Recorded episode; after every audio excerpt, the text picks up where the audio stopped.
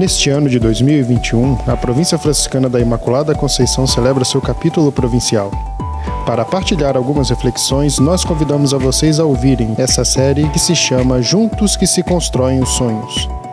Neste primeiro episódio, vamos ouvir Frei Sandro Roberto da Costa falando sobre o sentido do capítulo e Frei José Berri Cardoso Aranha falando sobre suas expectativas para o capítulo provincial. Paz e bem, nós estamos aqui em Agudos, no Seminário Santo Antônio. Estamos chegando aos poucos, os frades de várias partes da, das regiões onde nós temos as nossas casas, os nossos trabalhos, onde nós atuamos enquanto franciscanos, seguidores de Francisco de Assis, nesta imensa província franciscana da Imaculada Conceição do Brasil. Estamos iniciando daqui a pouco, hoje à noite, Vamos, ter, vamos iniciar, vai ter início o nosso capítulo provincial 2021. Juntos se constroem sonhos.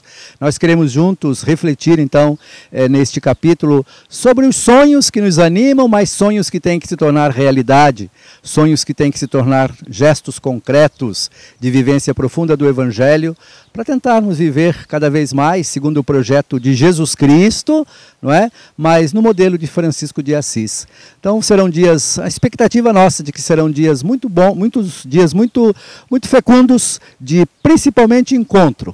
Nesses dias de capítulo, uma das coisas mais gostosas que nós temos são os encontros, são a, a, a, é a convivência, são os recreios, mas, claro, Sentamos também muito para conversar, para trocar ideias, para dialogar.